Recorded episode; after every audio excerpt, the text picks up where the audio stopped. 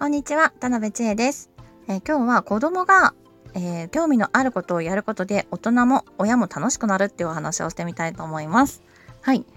えーっと、今日はパパさんがゲストです。はい。はい、こんにちは。あの、えーっと、今日は娘ちゃんが、えータピオカミルクティーが好きなので、自宅で作った話をしたいと思うんですけど、あのー作りましたよね。のー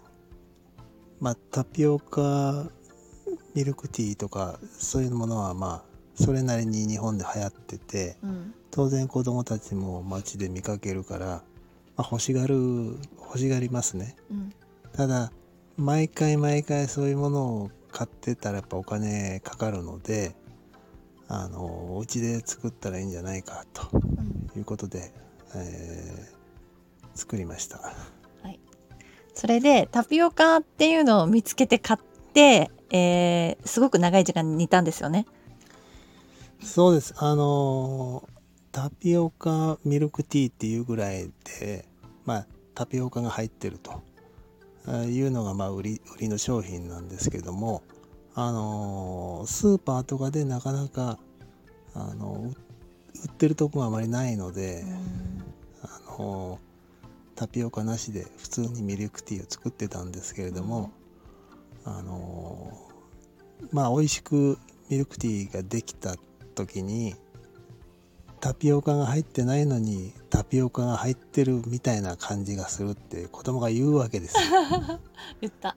でまああれば気分が上がるんだろうなということで、うん探したらなんかカルディかなんかにあって、うんまあ、買って、うんえータピオカ本当に本当のタピオカミルクティーを作るようになりました。はい。それで、えー、とタピオカ煮るのが1時間ぐらいかかるんですか？そうあのーやっぱり時間がかかりますねあれもね、うんねなんかすごい長い間煮てたじゃない、あやっぱり娘のためじゃない？いや別に買ったから。そう。使うためには。そうだけど、うんまあ娘ちゃんが喜ぶためにね。あの、だってさ、前言ってたじゃない？あの、子供いなかったらタピオカ買おうと思わなかったって言ってたじゃない？そうですあのーまあタピオカミルクティーというんで、えーまあ合うから、うんまあ使われてるんでしょうけど、うん日本ではそんなにあのポピュラーなものではないし、んまあなんか特別に美味しいっていう感じでもないですね。大人からするとね。で食感だけだから。えーまああの普通だったら買わない。買っても買っても煮るのが面倒くさい、うん。まあ、お店やる人はまあそれで商売するんだからやるんでしょうけど、わざわざ買って家でやるって人はあんまりいないあんまりいないと思うんですけども、うん。まあ、やっぱり子供が喜ぶんだったらまあややってみようかなというところですね。うん。それで本当にあの分かりやすく喜ぶでしょ？だからそれがいいよね。そうねうん、そう。あの、なんかデータがあって、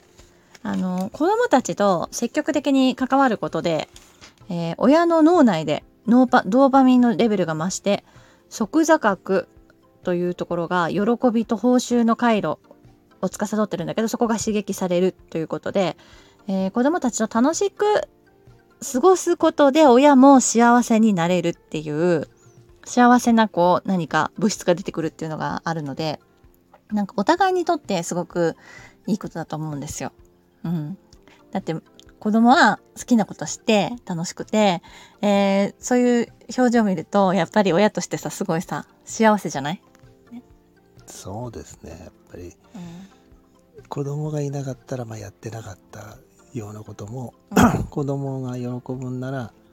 まあ、やってみようかというふうに、まあ、なりますのでね。ね、そうするとさ親のなんか世界も広がってやってみたことないやってみなかったことをやったりとか行ったことないところ行ったりとかあのいろんな経験しましたよねタピオカ以外もね。うん、天体望遠鏡も喜んだしね。子供がいたからちょっと買ってみましたよね。そうですね、うん。まあ星に興味があっても天体望遠鏡を買ってわざわざ見るっていう過程はそんなに多くはないとは思うんですけれども、うん。私もあのそんなに興味はなかったんですけれども、まあ、うん。子どもの教育のためにいいんであれば、まあ、買ってもいいかなとうん。いう感じで始めました。うん、まあそう教育にもいいのもあるけどまあ一番はやっぱりね楽しいってことかな。楽しんでできるよね。見たらく月のクレーターとかはっきり見えて楽しいしうんであのセッティングができるようになったら娘も楽しそうにしてるしねうんなんかそういうところがいいかなと思うのであの子供の好きなことを親が一緒にやってあげるっていうことで子供も楽しいし親も